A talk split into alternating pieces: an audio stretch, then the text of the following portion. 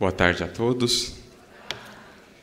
Que a paz de Jesus, nosso divino mestre e amigo, que o amor de Maria nos acolham e nos envolvam a todos, a fim de que a nossa alma esteja aberta para recolher o pão da vida, as sementes divinas que a espiritualidade a serviço de Jesus sempre traz de maneira abundante, onde os corações se reúnem para meditar em torno das suas palavras de vida eterna.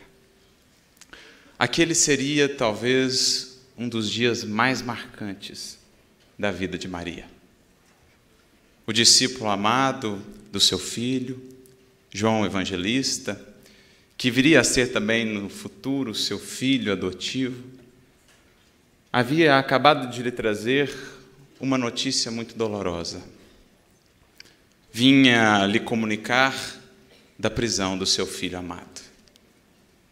Aquele ao qual havia acompanhado desde um anúncio dos anjos, a visita dos pastores, aquela criancinha pequenina que havia visto crescer no lar simples, depois junto à carpintaria do pai, aquela criança que desde a mais tenra idade manifestava uma compreensão da vida, um amor e uma compaixão até então desconhecidos. Quantas vezes não havia visto trazer à casa os peregrinos que por ali passavam? Muitas vezes, bandidos, ladrões daquela região que eram por ele acolhidos na ternura daquele coração pequenino. Criança que ela havia visto espantar os doutores da lei, os estudiosos do templo, com a sua perspicácia, com a sua grandeza de visão. O filho que ela havia visto crescer e depois aparecer para o mundo na tarefa pública, sempre semeando por onde passava o amor, o bem, a paz, o consolo e a misericórdia. Quando poderia ela imaginar aquele desfecho aquele acontecimento. O filho estava preso. Com o coração angustiado, recolheu-se no santuário da prece e rogava a Deus, aquele mesmo Senhor amoroso que havia lhe enviado o anjo da Anunciação, que poupasse o filho. Afinal de contas, não era ele o embaixador divino? Não havia feito somente o bem, ajudado a tantos? Não eram as suas curas a própria expressão da sua comunhão com o Criador? Curando cegos, coxos, leprosos? A própria cura de Lázaro, que havia expressado a grandiosidade daquele ser? Confiaria, confiaria ela no Pai, mais cedo ou mais tarde, ele haveria de atuar a sua providência haveria de se expressar poupando-lhe o filho tão amado. Mas é ainda nesse clima de prece, de rogativas, que o discípulo João vai encontrá-la mais uma vez, horas mais tarde, para anunciar que as coisas haviam se complicado. Jesus havia sido encarcerado.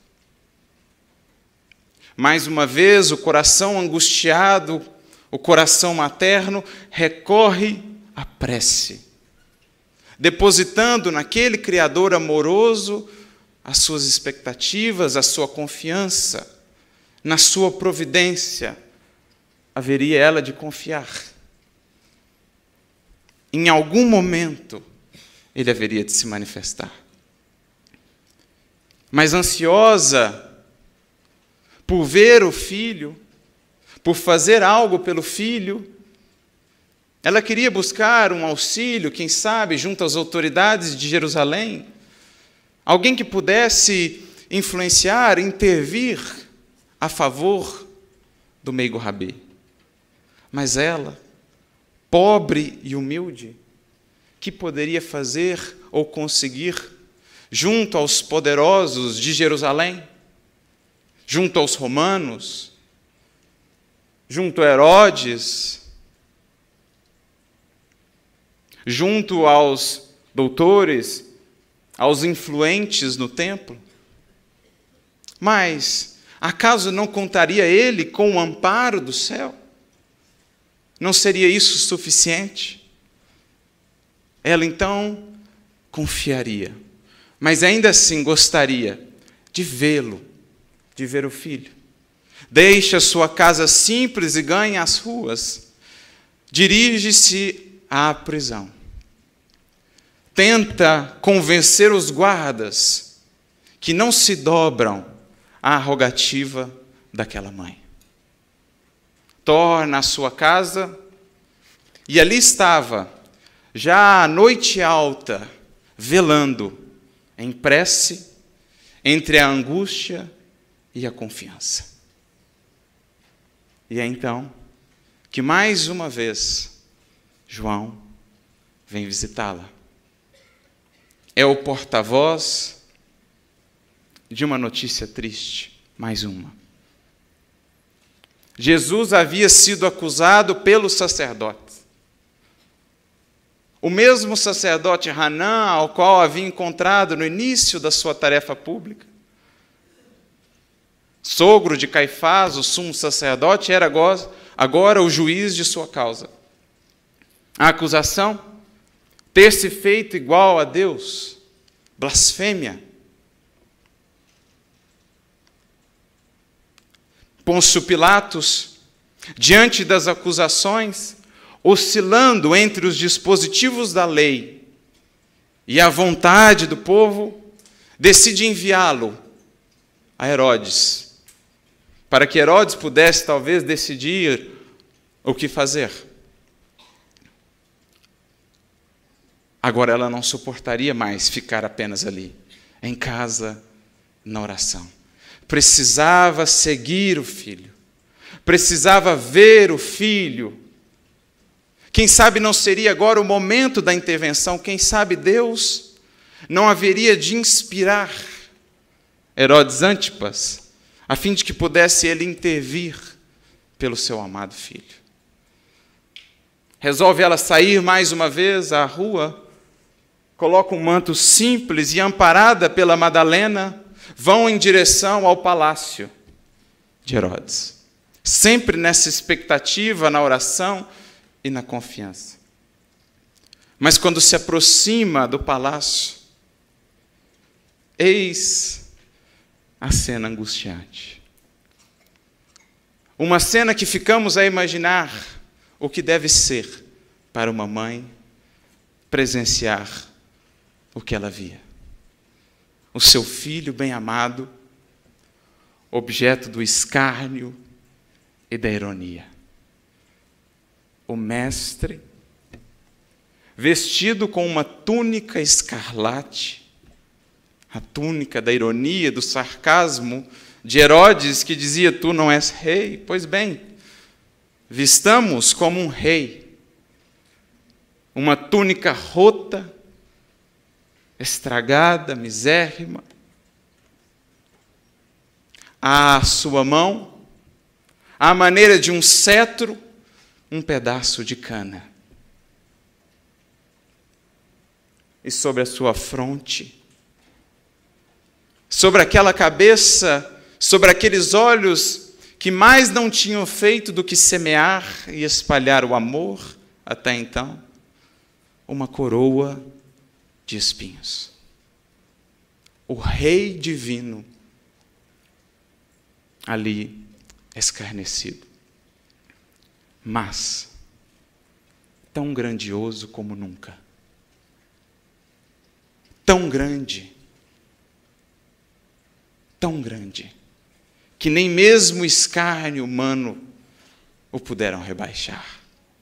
Como mais adiante haveria de dizer é, Pilatos, sem saber o que falava, quando o apresenta à multidão, eis o homem, ete homo em latim que deu origem a muitos quadros, a muitas pinturas. E dirá Emmanuel: mal sabia Pilatos o que falava, porque ali se expressava o que é realmente o ser humano que estamos destinados a ser. Eis o homem, humilhado, escarnecido, mas grandioso, sereno, resignado. Mas no impulso maternal, avança ela em direção ao filho diante daquele quadro doloroso, de tamanha angústia para o seu coração. Queria tirar aquela coroa, queria curar aquelas chagas. Era o seu filho. Mas eis que é impedida por ele próprio que sereno e resignado olha para ela, o olhar mais significativo que ela havia visto ou recebido em toda a sua vida. E ela então percebe que silenciosamente ele a induzia à prece e à confiança. Sem palavras, ele dizia ao coração materno: Mãe, Ore e confie. Ore e confie. Ela acatou, embora não sem lágrimas, e foi acompanhando o filho naquele cortejo, quando de repente a multidão estacou. Pilatos se pronunciaria. Pilatos traria a sentença. Mais uma vez ela pensou: é agora. O Senhor haverá de inspirá-lo para que ele seja justo. Afinal de contas, ele não fez só o bem, ele não atendeu sempre à lei, por quê? Tamanho desprezo, tamanho humilhação. Pilatos diz então: a última palavra será da multidão. Pela primeira vez naquela noite de agonia, Maria albergou a esperança no seu coração. Porque a última palavra seria da multidão, e a multidão devia muito ao seu filho. A multidão havia recebido tanto do seu filho, certamente haveria de libertá-lo.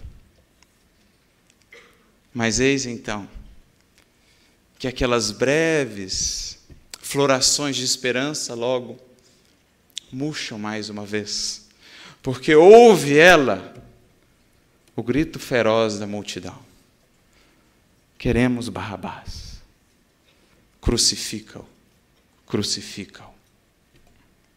O coração materno. Se viu mais uma vez confrangido, espremido pela dor. E ela viu então o Senhor, sob o peso da cruz, iniciar a sua longa caminhada em direção ao Calvário.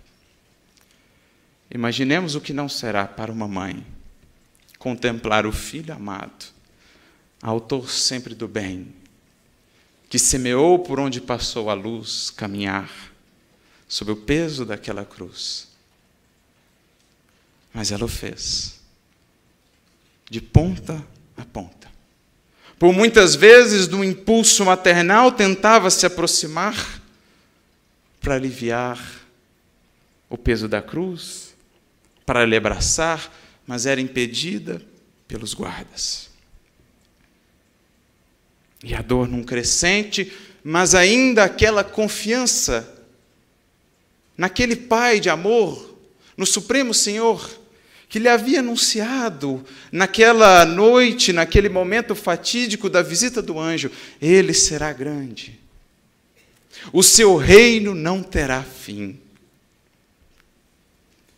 Onde? Como? Se as coisas pareciam se encaminhar para aquilo, mas ela se recusava a perder a esperança. E é então que ela se recorda de Abraão uma das histórias mais importantes do seu povo, aquele que era o patriarca da sua fé, do seu povo, quando ele também teve de entregar a Isaac. Mas no último momento, a intervenção divina havia salvado Isaac, consolidando premiando a fé de Abraão. Pensava ela, vai acontecer o mesmo. No último instante, como dizia Abraão ao seu filho Isaque, Deus haverá de prover, Deus haverá de agir. Era o que ela aguardava. No alto daquela montanha, Jesus deixaria aquela cruz e desceria para cumprir a tarefa que lhe estava destinada da paz, do amor, da união, a construção daquele reino do qual ele tanto falava. Mas eis que nada acontecia. É o mestre erguido à cruz, e ela, desalentada, angustiada, acompanha suas últimas palavras. Quando a recomenda a João, que estava agora ao seu lado, e quando recomenda a João a ela. Ouve as suas últimas palavras acerca do perdão, mas estava ela como que sufocada por aquela dor. Até o momento em que a sublime cabeça pendeu inerte. Ele havia dito: Está consumado. Em tuas mãos, Pai, entrego o meu espírito. Quando a cabeça pendeu, ela foi transportada, talvez pela inspiração do alto, ao passado, àquele momento da visita do anjo. Então se recordou da sua fala, se recordou do compromisso que ela havia assumido, do que havia dito diante daquele convite. E percebeu que, aos poucos, uma nova força foi tomando o seu espírito. Um vigor novo, um alívio, uma calma. E então pensou consigo: sim, Jesus era o seu filho, mas antes de tudo, era um mensageiro divino. Ela tinha desejos humanos, mas o Supremo Senhor tinha eternos e insondáveis desígnios. O carinho materno poderia sofrer, mas certamente a vontade celeste se regozijava. Poderiam existir lágrimas nos seus olhos, mas certamente no reino de Deus haveriam festas. Suplicar a ela aparentemente em vão, porque certamente o Todo-Poderoso havia atendido às suas rogativas, não segundo os seus anseios de mãe, mas segundo os seus planos divinos. E então, que percebendo, que sentindo a perfeição, a misericórdia e a justiça da vontade do nosso Pai, ali, aos pés da cruz, diante do filho morto, ajoelhou-se ela mais uma vez e repetiu as palavras de então: Senhor, eis aqui a tua serva. Cumpra-se em mim segundo a tua vontade.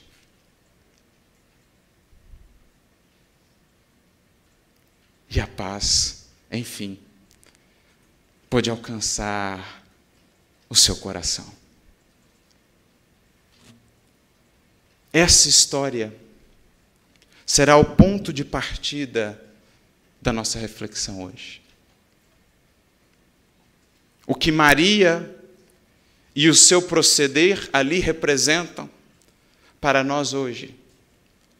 Os corações humanos em busca da ascensão, da redenção. Me recordo do benfeitor Emmanuel, que no livro Caminho, Verdade e Vida, capítulo 171, vai definir o Evangelho como um roteiro iluminado do qual Jesus é o centro divino. Mas nessa carta de redenção, rodeando-lhe a figura celeste, nós temos lembranças, exemplos, orientações daqueles que lhe foram os colaboradores diretos na sua tarefa. É como se Jesus fosse o sol, o centro do Evangelho, cercado por inúmeros satélites em órbitas mais ou menos próximas que são os seus colaboradores diretos. E sem sombra de dúvidas, um dos satélites mais resplendentes é o de sua mãe, de nossa mãe, Maria. Que a partir dessa exemplificação, dessa postura, passa a ser para nós também um referencial. Do quê? De como nos portarmos diante da dor. De como nos fortalecermos, de encontrarmos recursos para extrair da dor elementos de crescimento e para, mesmo na mais profunda das dores, mantermos confiantes em Deus. Porque nós temos ali, digamos assim, um arquétipo, um modelo, o coração humano diante da dor. E creio que poucas dores no mundo talvez seriam maiores do que essa. Creio que poucas dores no mundo se igualariam a essa. A postura de Maria, o seu exemplo, é para nós essa luz que nos fala, que nos traz recursos para buscarmos nós também edificar em nosso coração essa força. Sobretudo nos momentos pelos quais passamos, de tamanha angústia existencial em que tantos corações, premidos pela dor, acabam descendo aos abismos da desesperança, do desalento, do desapreço, do desgosto pela vida. Como Maria, em seu exemplo de resignação diante da dor, de superação e de amor, tem a nos dizer a todos, a nos ensinar. Quais escoras, quais recursos podemos buscar para passarmos nós também pelas experiências dolorosas que nos aguardam, que todos facearemos na vida? com serenidade, com confiança. E essas estacas, que estão ali resumidas ou sintetizadas naquela simples frase dela, são duas essenciais. A primeira delas, a fé. Porque ao definir fé, no livro O Consolador, questão 354, quando é perguntado sobre o que é ter fé, Emmanuel vai justamente se utilizar dessa frase de Maria, para descrever que a fé é a posição íntima do discípulo que diz: Senhor, eis aqui o teu servo, cumpra-se em mim segundo a tua vontade. É aquela postura de confiança que faz com que o indivíduo possa sobrepor-se a todas as lutas e a todas as lágrimas. É aquela posição de humildade redentora que abre espaço no coração do discípulo para reconhecer-se limitado em suas possibilidades de entendimento e pedir os recursos a Deus, em quem confia em quem tem certeza para poder superar as dificuldades do caminho. Vai definir ele Ter fé é guardar no coração a luminosa certeza do amparo divino. Certeza que ultrapassou o âmbito da crença religiosa e que se converte no discípulo, ou que leva o coração do discípulo àquela posição de repouso, na posição de confiança, de energia para as realizações divinas.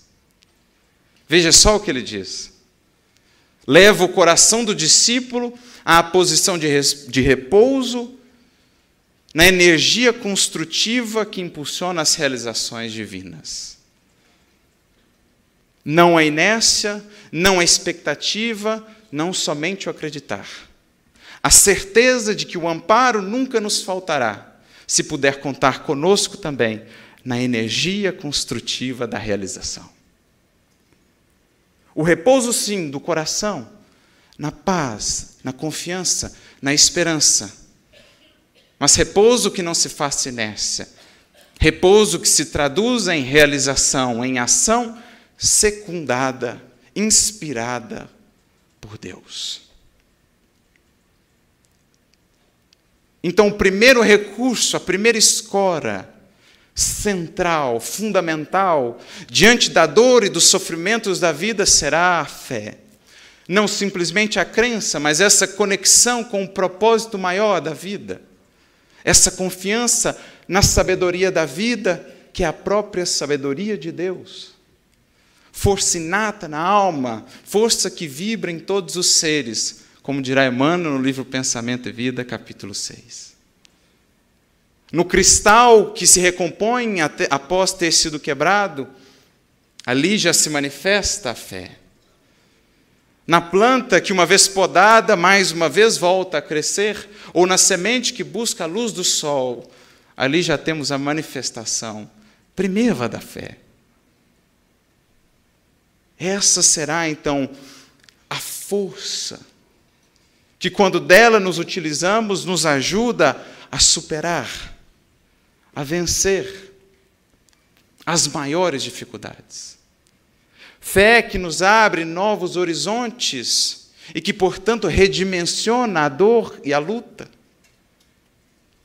Como diz também Santo Agostinho no capítulo 5, quando fala do mal e do remédio, ou dos males da vida e do remédio, dirá ele: é a fé o remédio seguro para o sofrimento.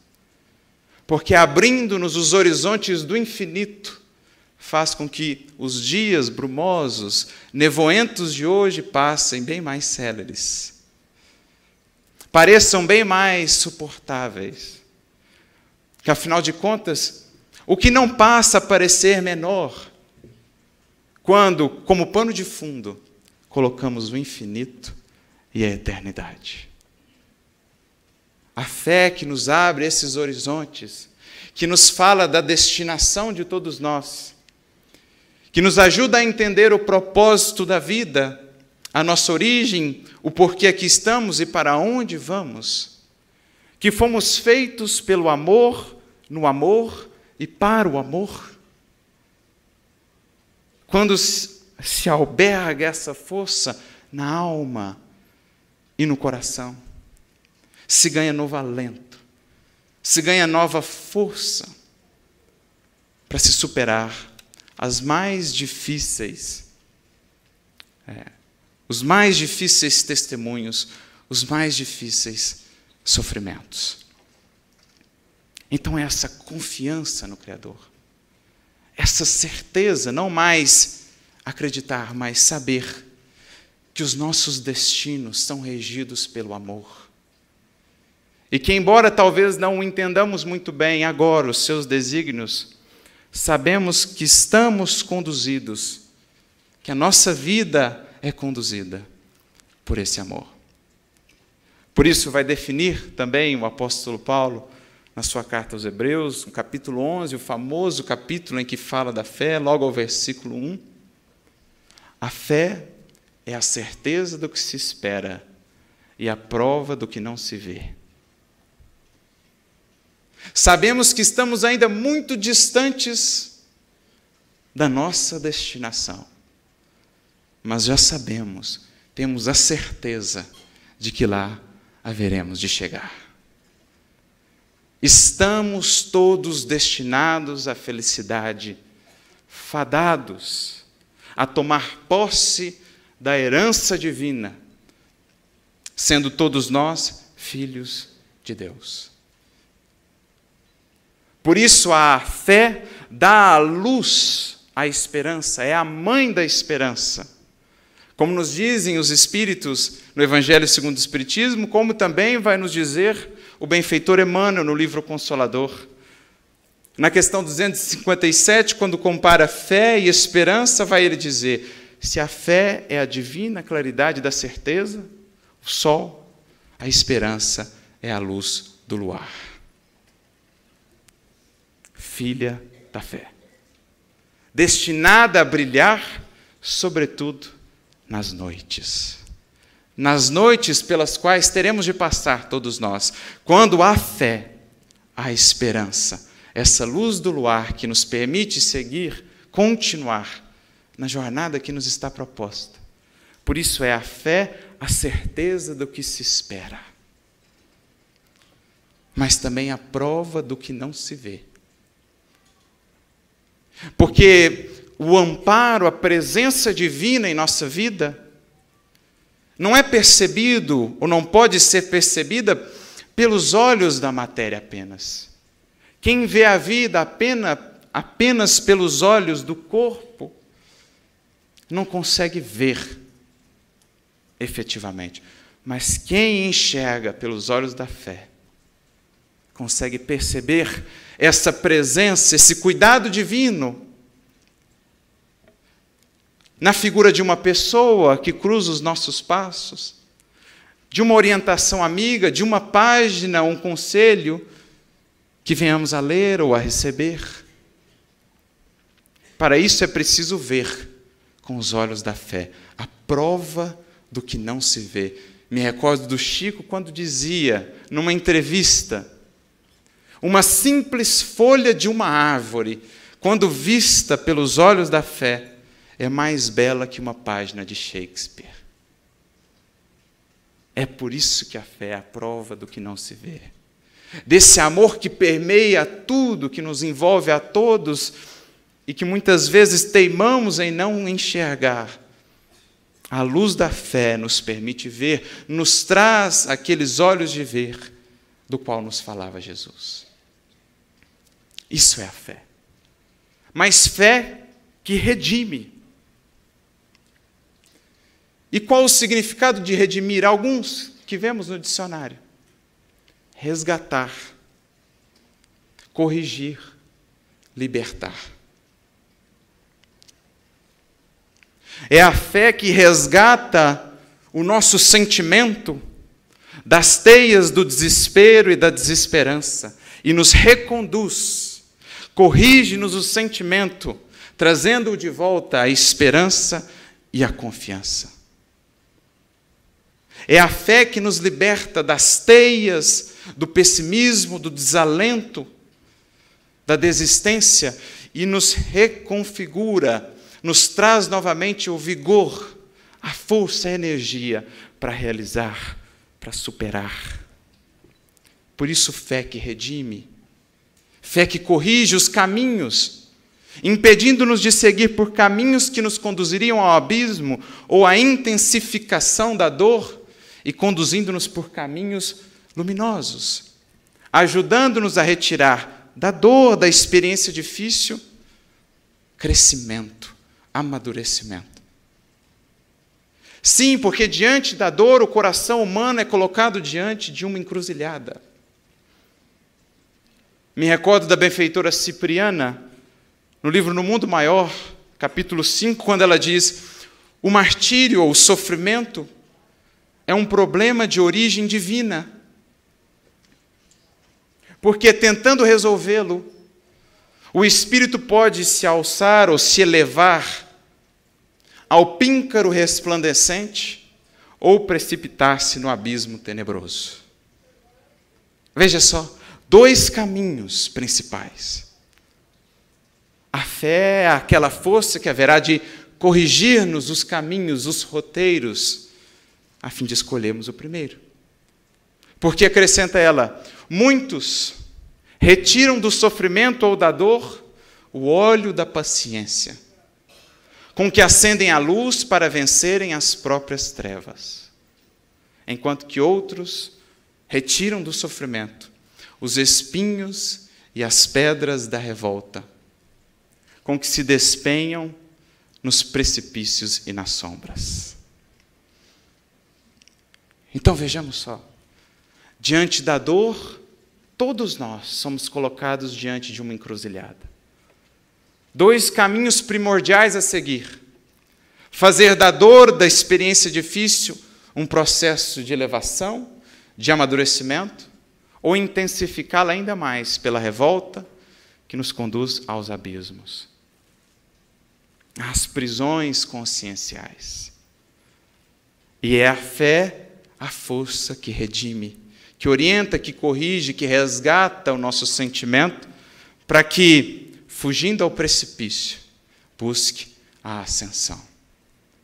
Mas para que ela se manifeste, a fé, ela precisa contar com outro fator essencial.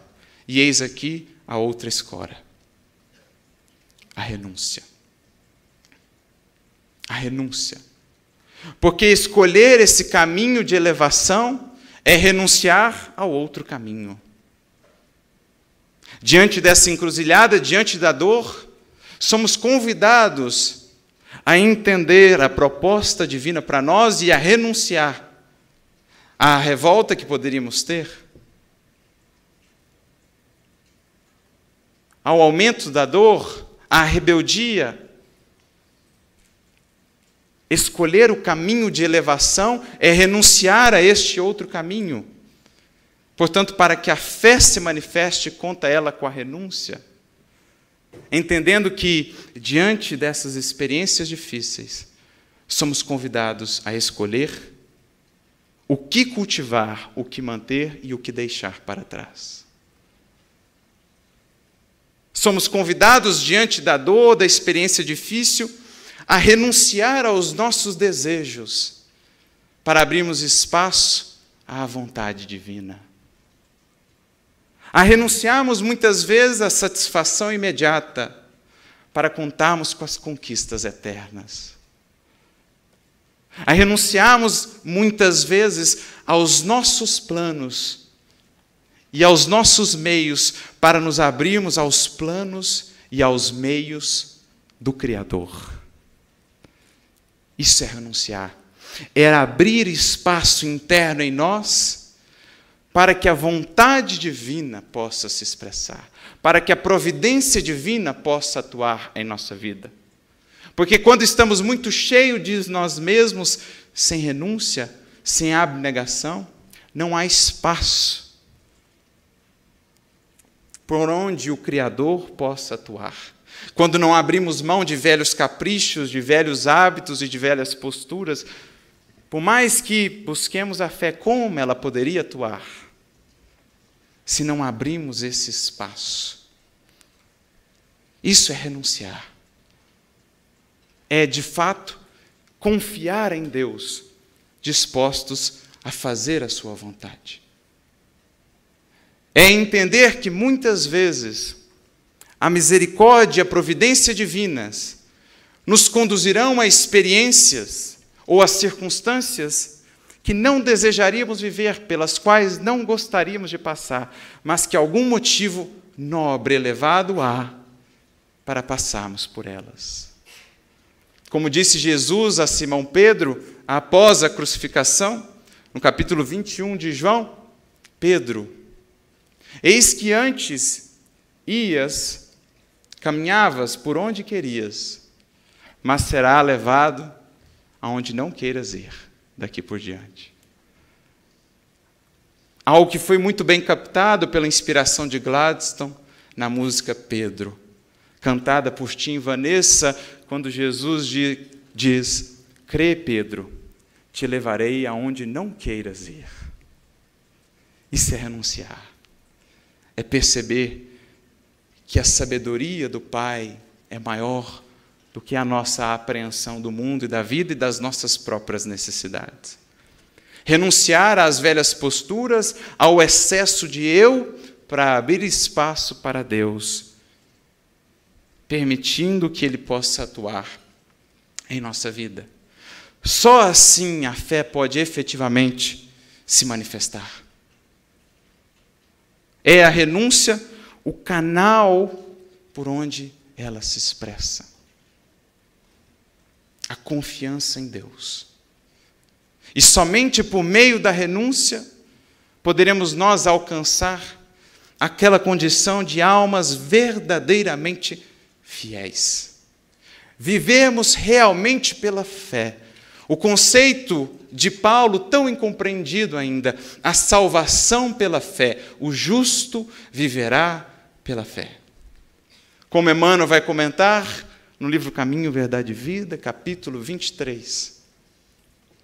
O justo viverá pela fé não significa apenas uma adesão verbal, formal ao Evangelho, a Jesus. Não é isso que nos liberta, o que nos faz ascender. O justo viverá pela fé significa que será sempre fiel, invariavelmente. Confiará em Deus e fará a sua parte.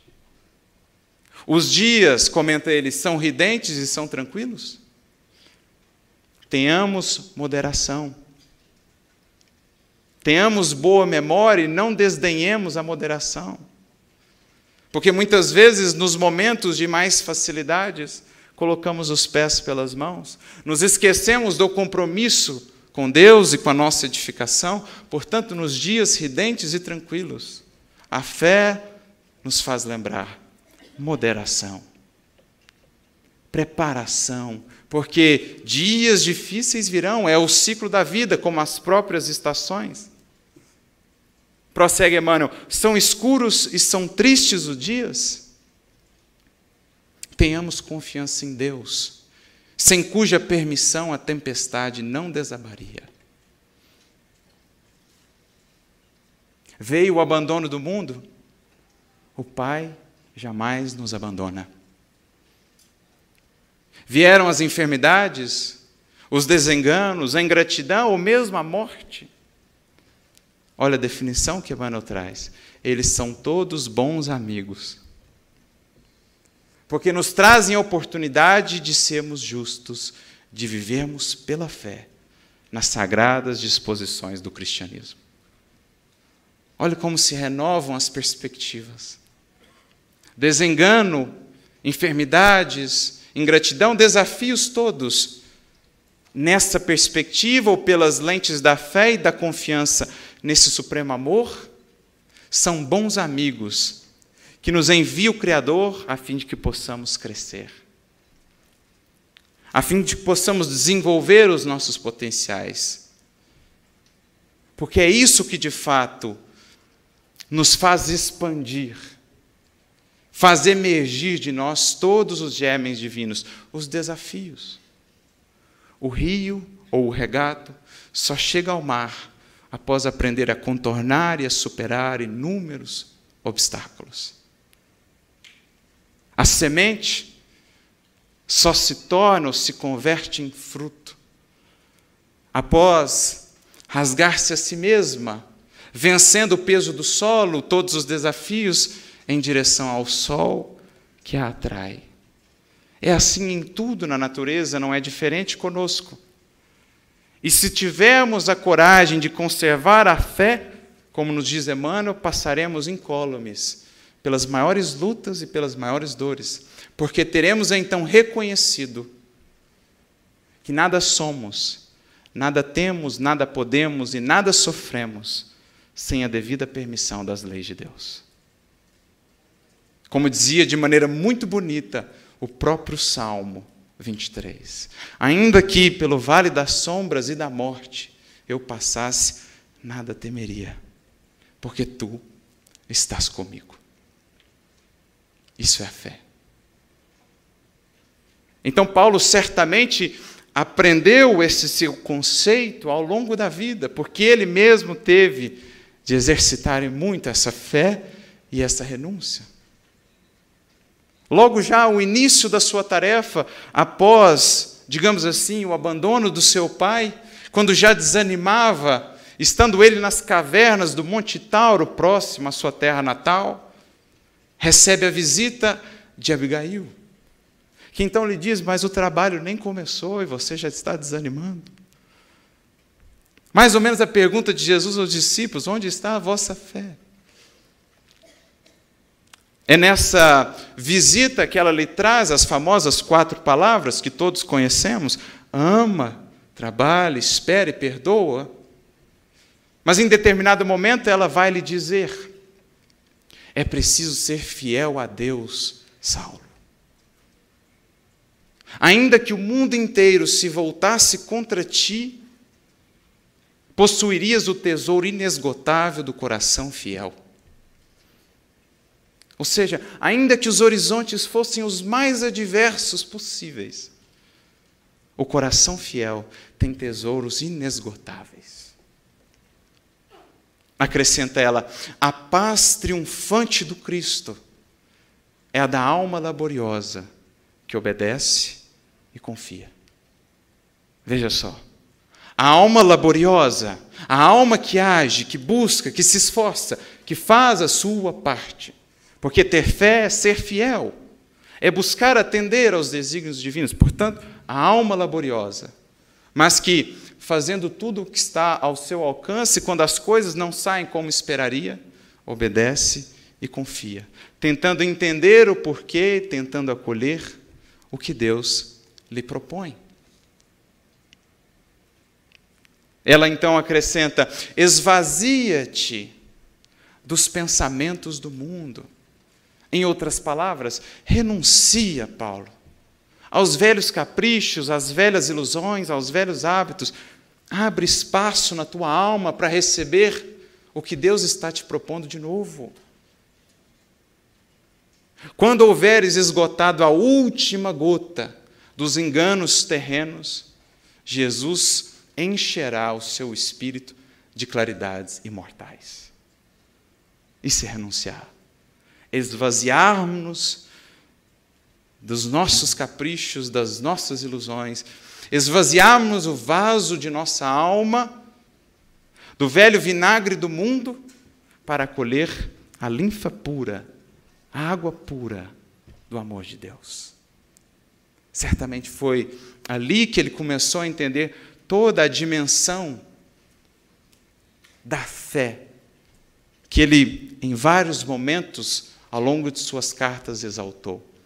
Não mais reduzido o entendimento em torno desse conceito central das suas cartas, daquilo que trouxe para nós em termos de reflexão do cristianismo, não mais reduzido apenas à crença, pelo contrário, ganha horizontes muito mais vastos. Viver pela fé é enxergar a vida por essa nova perspectiva, ou por essas novas lentes, em que obstáculos convertem-se em degraus e pedras em flores.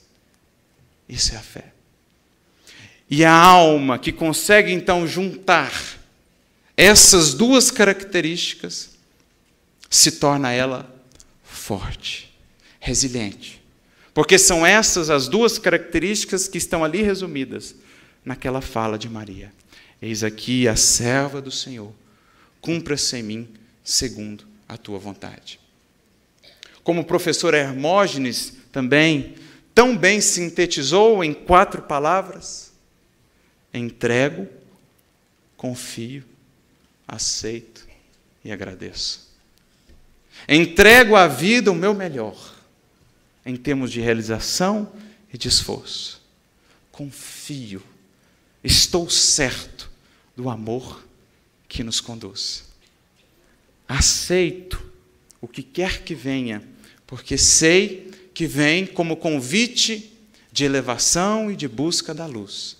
E agradeço, aproveitando a dádiva, mesmo que seja uma dor, um desafio, na construção de um coração mais fiel. A alma que busca isso se faz forte. Porque a fidelidade ao Criador, aos seus desígnios, abre espaço em nós, em nosso coração, para a comunhão. Quando então o seu amor, a sua presença nos visitam, refrigerando, acalmando, asserenando o nosso coração. Aliás, foi essa a primeira mensagem que Emmanuel psicografou comentando o Evangelho do Cristo. Na revista Reformador, de novembro de 1940, uma mensagem chamada Comungar com Deus, em que ele vai dizer assim: a fidelidade precede a comunhão com a fonte de toda misericórdia e sabedoria. A alma fiel abre o coração à presença divina. E nessa comunhão, nesse laço mais estreito e mais profundo com Deus, sente essa presença que acalma, que serena, que pacifica, que nos dá sustento, que nos dá vigor para vencer qualquer que seja a luta, amparados que estamos, que nos sentimos pelo Criador. Duas escoras fundamentais, que também vão ser para nós apresentadas pelo próprio Espírito de Verdade. No capítulo 6 do Evangelho segundo o Espiritismo, no item 8, quando ele vai dizer: o devotamento e a abnegação, devotamento, fé, abnegação, renúncia, são uma prece contínua. Toda a sabedoria humana reside nestas duas palavras: devotamento e abnegação. Possam todos os sofredores do mundo compreenderem essa verdade, ao invés de clamarem com as suas dores ou contra as suas dores. Tomai, pois, por divisas estas duas palavras e sereis fortes, porque elas resumem todos os deveres que a caridade e a humildade vos impõem. Tomai por divisa essas duas palavras: devotamento, a fé que se expressa na ação, na realização, na entrega à parcela que nos cabe na criação, na entrega ao amor, ao semelhante, e a abnegação, a renúncia aos caprichos, às nossas vontades, para permitir que a vontade divina se expresse através de nós. Os que assim fizerem serão fortes. As duas escolas fundamentais. Como desenvolve ou acrescenta Emmanuel numa mensagem muito bonita, embora curta, no livro Fonte Viva, capítulo 111, quando ele vai falar dessa fortaleza que podemos buscar para aprendermos a lidar com a dor, e ele comenta um versículo de Paulo que diz: Sede fortalecidos no Senhor. Então ele diz: há muitas pessoas que se consideram fortes nos títulos efêmeros, na fortuna moedada, nos cargos, no prestígio, na importância, seja no que for.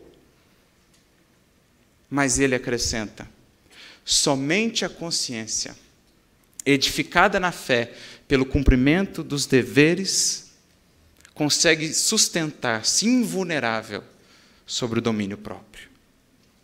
E somente quem sabe sacrificar-se por amor encontra a incorruptível segurança. Somente quem sustenta o bem no devotamento é pelo bem sustentado. Será o bem o nosso advogado em toda parte na criação.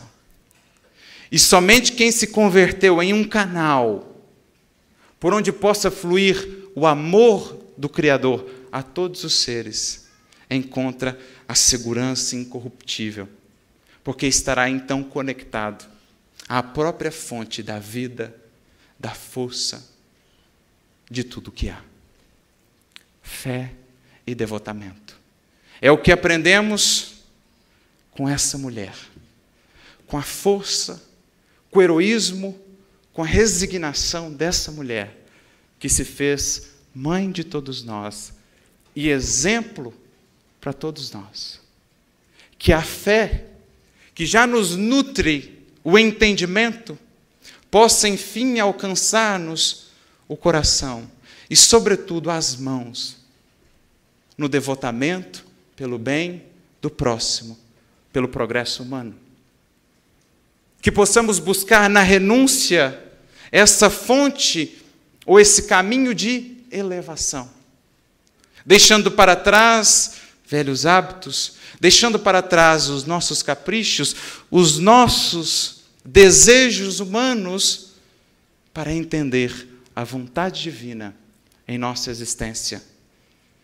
Então, seremos fortes, fortes, porque teremos entendido que, para além de todas as dores, de todas as dificuldades, de tudo o que nos acontece, tudo passa e só uma coisa permanece na criação infinita: Deus e o seu imenso amor. Que Jesus, portanto, nos abençoe e que busquemos, na fé que redime e na renúncia que eleva, o nosso caminho pelos passos do Senhor. Muita paz.